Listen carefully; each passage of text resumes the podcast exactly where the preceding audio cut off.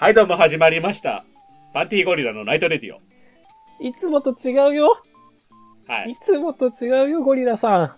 今回から何ですか諸事情今回から諸事情がありまして、生放送でラジオをお送りする運びとなりました。まあ生放送というか、あの、カットなしで行こうっていう話をね、したんですよね。そうですね。まあ、完全な私たちの諸事情によるものです。諸事情。あの、お互いめちゃめちゃ忙しいっていう。そう忙しいかどううかわかんないけど、ちょっとまあ編集したくねえなっていう。編集したくねえじゃないだろ？編集イヤイヤ期に入りました。パンティさん、素直になれよ。まあはい。今回の話題のテーマとも関連しますけれども、はいはい。あ、とりあえず、パンティさん、今回のテーマからもういっちゃいますかテーマ、テーマいきます？あの、ちょっと、謝罪を一旦しておきたいんですけれども、あの、まあ、そんなこんなで、ちょっと編集、まあ、編集したくないというか、編集、あんまりちょっと時間取れないなっていう状況になったので、まあ、一本撮りでいこうっていう話になったんですけど、あの、皆さんちょっと、リスナーの皆さんお気づきかどうかわかんないんですけど、コロナさんめちゃめちゃ忙しかったんですよね、最近。最近忙しかったね。そうそう。まあ、で今日も10時からでっていう感じの LINE の編集してるけど。で、まあ、あの、僕の編集がちょっと滞留してたんで、あんまりその辺気づいてないかもしれないんですけど、コロナさんめちゃめちゃ忙しくって、で、収録来れないっていう時に、二人で収録するのもなんか寂しいなってことで、一人なんかまた、ゴリラさんのお友達をですね、お呼びして、誰でしたっけ？みや、みやびさん？みやびさんですね。そうそう、と、撮ったんですけど、それまだ一本も編集終わってなくて、1ヶ月ぐらい待たせてるよね。そうそうそうそう。で、いつかしなきゃしなきゃなって思いつつも、今こういう状態になってしまったので、そこだけねパンティさんね。重に忙しいのパンティさんね。僕はもうやる気がないだけそこだで、重に忙しいのパンティさんね。本当に申し訳ないなって思ってるんで、あの、今もう、今日の回から回以降は、話したこと全部そのまま乗るんで、また喋りに来てください。聞いてたら、みやびさん。来てね。みやびさんちなみに、本当にみやびさんころはカットします。え、なになになに本当にやばいところは今後もカットします。あ、そうだね。そうもう、カットのハードルをめちゃめちゃ下げようっていう感じかな、じゃあ。だから。そうね。じゃあ、なんでカットをしないで放送する流れになったか、なったのかも含めて、噛んだところ全部入るからね、これからもそう、今回のテーマいっちゃいますか。う、テーマ行きましょうか。今回のテーマいきますか。今回のテーマは、パンティ新社会人になったよ。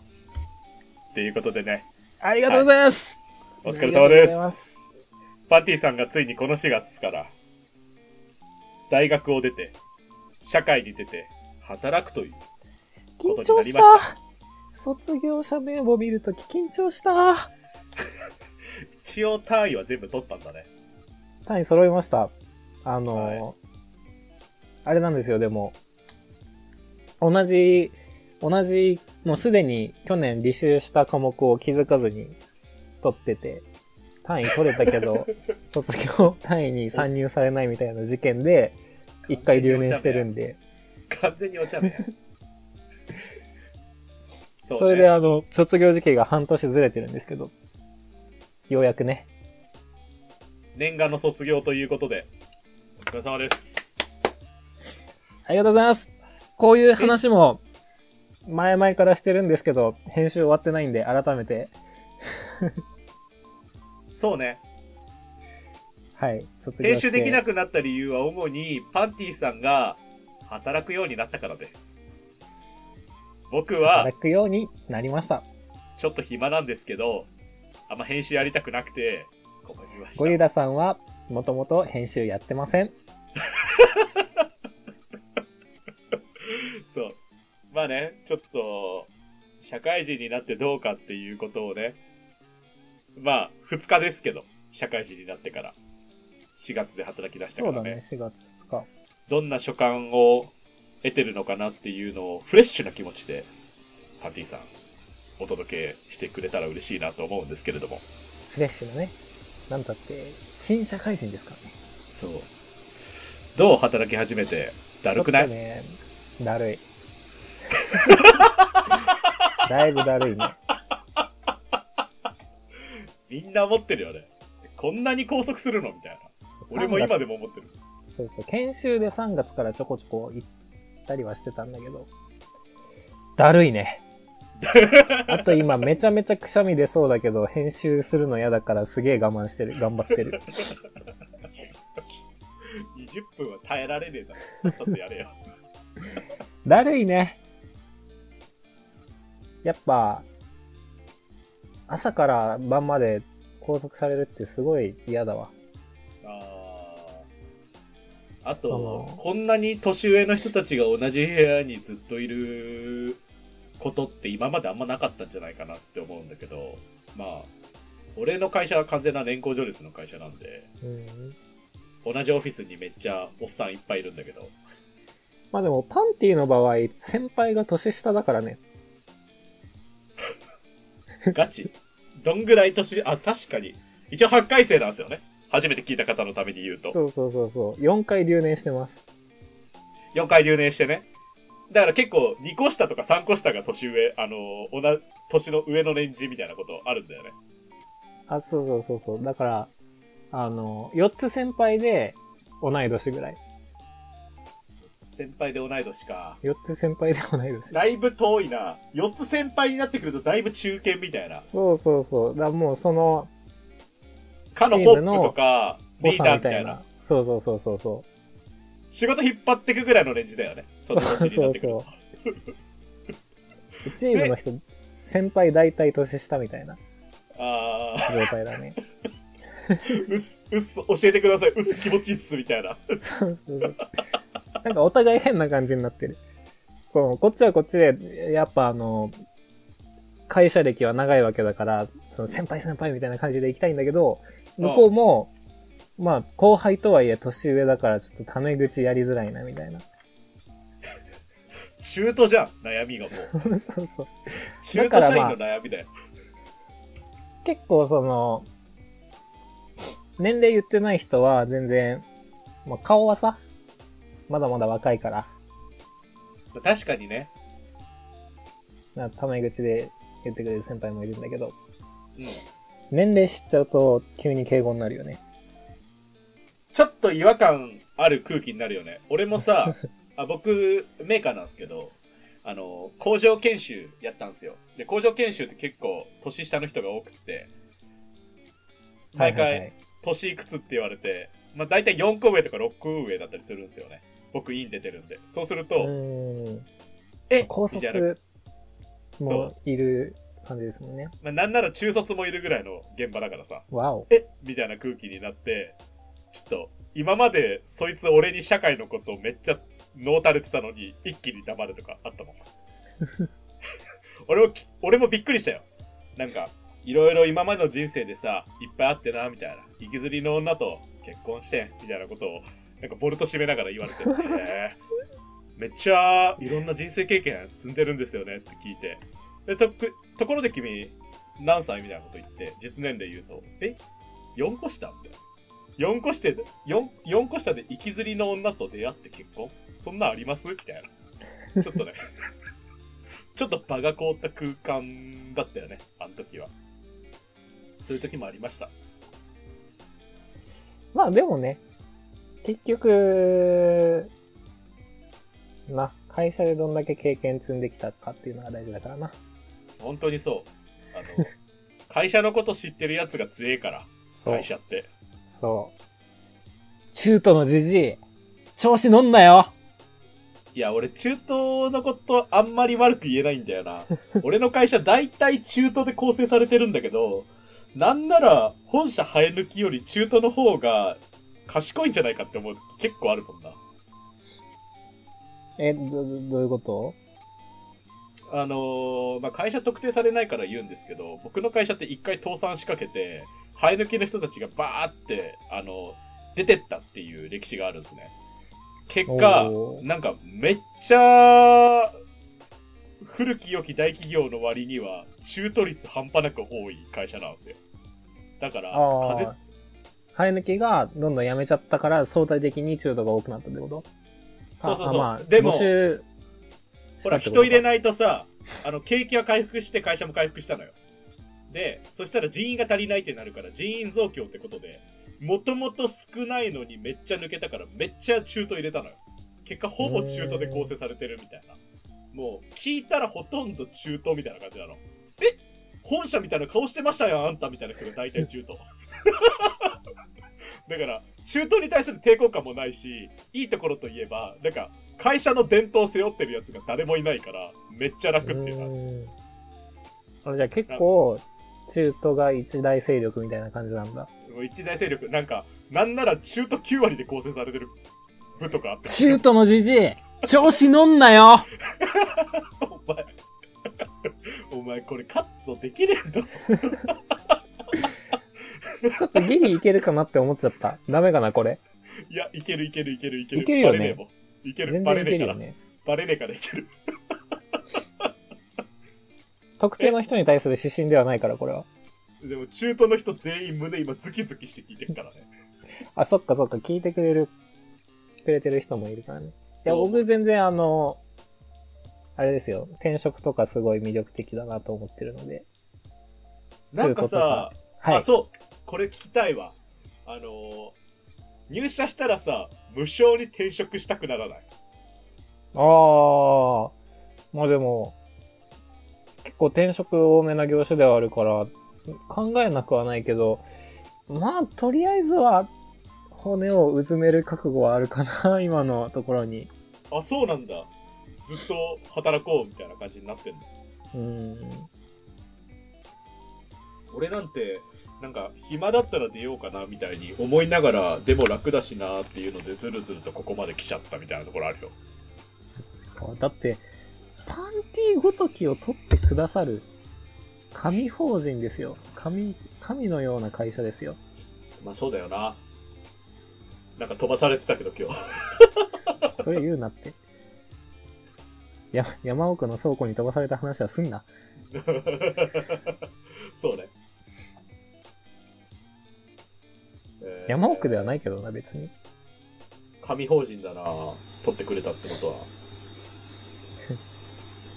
今、あの、ゴリラさんは、生放送ってことに怯えて話すことないくせに、同じことを繰り返すことでなんとか場を持たせようとしています。図星つくなってお前。ちょっと恥ずかしいだろ。何が、はいはいはい。何が特に、なんだろうな、不満とかあったりする？入社してから。不満、不満ないね。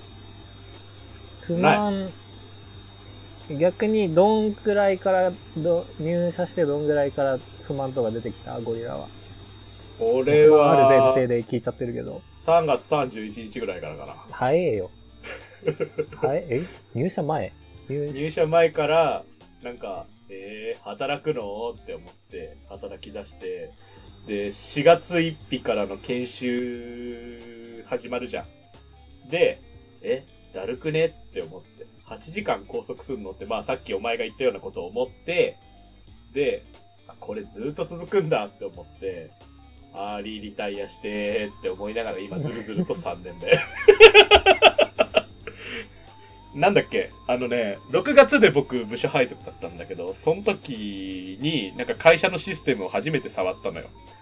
で、うすうす感づいてたんだけども、6月ぐらいになると、この会社ってあんまり思想が整理されてないんじゃないかなって思って、いざ仕事についてみると、案の定思想が整理されてなくて、なんかすげえ、なんかこういう風に考えるべきだみたいなのがさ、あったりとか、はいはいはい。こういう風にしたら狙ったものが見つかるとかいうのがあると思ってたんだけど、なんかなさそうだなって思って働き始めて、結果なかったっていうのに気づいて、そこで一旦絶望した覚えがあるね。マジかみたいな。ちょっとメーカーなんであの部品を探す方法とかそういうのだったりするんですけど。で、困って、まあいろいろ紆余曲折あって僕はそれを解決して今めっちゃ楽な状態にいるって感じですけれども。おはいじゃあゴリラが確信をもたらしたんですね。いや、ゴリラだけの確信をもたらした。か 確信はルフさせないことにした。なんでかっていうと、俺は本質を見つけたんだけれども、本質を見つけることによって俺の業務は改善されたのよ。で、業務スピードは格段に上がったんだけど、上の上司たちはその事実を知らないから、なんだろう。こ俺がやるとこれぐらい早くできるけれども、旧来だったらこれぐらいの時間だよねっていう、あの、時間の差があるわけじゃん。で、その余分な時間の差を有効活用して、俺はダラダラと仕事したいなって気づいて。なるほどね。終わったものを一旦ホールドするっていう、あの、そうそうそうそうそう。戦術ね。そうそうそう。ちょっとやんのよ。様子見るっていう。そう。そう。なんかで、書類は溜まってんじゃん。目に見えるもんだから。うん終わってんだけど。で、え、ゴリラくん仕事みたいな感じで書類見せて、あ、すいません。ちょっと今忙しいんで。って言って。あの、あ、そうだよね。みたいな感じで。ちょっと触れなくさせるみたいな。いやー、こいつやってんなー で、会議で、会議では、あ、もう僕マジで仕事パンパンっす。みたいなこと言ってでしかも別に、あれだもんね、従来の人も、そんぐらい時間かかるって思ってるから、評価に影響もないもんね。こいつ仕事のせいみたいな。えな、なんなら、ちょっと早めに出してるから、それでも。なんか人事面談では、石澤くんは本当に、OJT もあんまり指導してない中、独り立ちしてて、ちょっと頑張ってるなって思うから、今回、評価1個上げといてよ、みたいなこと。おー。2日前ぐらいの面談で言われて、超礼なって思いながら。やってんな聞いてくれ人事の人、このラジオ聞いてくれお願いだから。過剰に、あ、うっす、あざっす。どうもありがとうございます。みたいなこと言って、お願い。やってました。人事の人ここにいますよ真面目にこれでも仕事やってます。まあまあまあ。悪くはないよね、別に。そういう働き方も。そうね。あのやっぱ全力疾走をずっとやるのもいいんだけど、やりすぎるとさ、やっぱちょっと疲れちゃうし、その、業務改善とかやろうとすると、いろいろな人たちを巻き込まないといけないわけじゃん。巻き込むとそれはそれで労力になるから、やっぱりちょっといろいろ考えると、まあ、こそこそっと聞かれて教える分には全然いいんだけど、そうじゃない限りは、あえてやろうとは思わないよね。まあ、僕も完全にあの古き、古き悪き日系大企業の習慣に回収されちゃってるんですけれども。きつがないからなこいつら。もっとなんか刺激的な話ないんかな。刺激的な話？刺激的な話ね。もうだって18分喋ったよ。その、締めにふさわしい刺激的な話。じゃあちょっとアフタートーク行こうか。めちゃめちゃ、めちゃめちゃ終わりたそうな顔してるこいつ。アフター、アフタートーク行こうか。一旦。行きましょうかはい。ア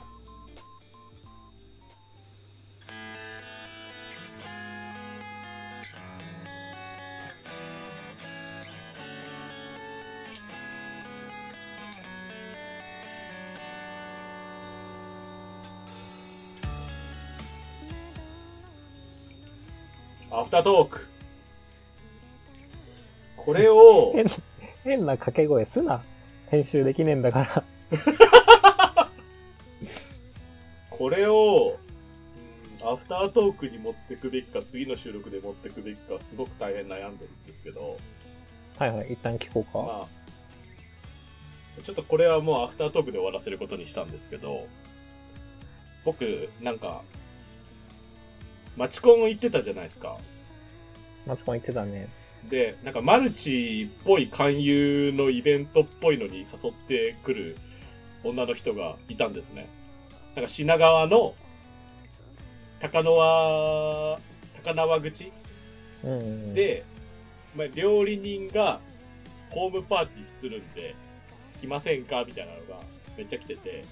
で、一応事前情報で言うと、マルチ品川とか五反田で調べると、めっちゃアムウェイとかマルチの、まあ、情報が出てくるんで、まあ、マルチ集積地帯なんですけど、山手線の下の方って。で特に高輪口とか結構ホットスポットなんで、あ臭いなーってずっと思いながら、僕3回ぐらいあの、あちょっとすいません、めんどくさいんで行くのやめますとかいろいろ言ったりして、まあ、断ってたんですけど、3回目で、まあ、ラジオのネタになるし、1回行くかみたいな感じで、ホームパーティー行ったんですよ。はいはい。はいホームパーテホームパーティーっていう名の、なんか、ちょっとマルチっぽい、マルチ臭いイベント？に行ったんすよ。俺ずっとマルチかなって思って行ったんすけど、まあ、結果、ただのホームパーティーだったってだけの話で。で、そこで、うん。マジでなんでその話持ってきたんだよ。そこで、なんか、あの、バチバチのまたギャルを見つけてしまい、で、なんか、そのギャルとだけなんか意気投合して、今度リッツカールトン行くことになりました。えなんか、俺が適当に、俺リッツカールトン興味あるんだよね、みたいなこと言ったら、あ、リッツカールトンマジ行きたいっす、みたいなこと言ってきて、あ、行く？みたいなこと聞いたら、行きます？みたいなこと言ってきたから、あ、じゃあ行こうぜ、みたいな感じで、今度、えリッツカールトンホテルだよね。レストあ、ラン？リッツカールトンのホテルのところに備え付けられてるレストラン。ああのはいはいはいはい。アフタヌーンティーだけ行きたいなって思っていいなみたいなこと言って。そしたら、私もマジ行きたいんす、みたいなこと言ってきて。あこれマジで行けんのかとか思って、誘ったら行けたんで、で、予定ももう合わせたんで、ちょっと事後報告今度しますわ。しますわ。いついつそれ？えそれは言えねえよ。恥ずかしいだろ。でも4月中とだけ言っとくわ。4月中旬だわ。ちょっと、張り込んでもらおう。東京に住んでるリスナーの皆さんに。ちょっとね、これ4月中旬以後に出してほしいね。このラジオで。すぐ出るよ。編集しねえんだもん。も うなんなら週3とかで出せるわ、こんぐらいのペースだったら。なんで初めからこれやんなかったんだよ。やっぱさ、編集したやつの方が聞き取りやすいし、収録めっちゃ楽じゃん。はい。まあこんな感じでね、ラジオやっていくんで、Spotify で聞いてる方はフォローお願いします。YouTube で聞いてる方はいいね、またはチャンネル登録をよろしくお願いします。じゃあまた、来週も聞いてちょ。慣れろ。エンディングの宣伝にいい加減慣れろ。俺はね、ちょっとね、このね、宣伝ね、慣れる気がしない。本当に。毎回何言おうかなって思いながら目つぶって喋ってる。無理よ。許して。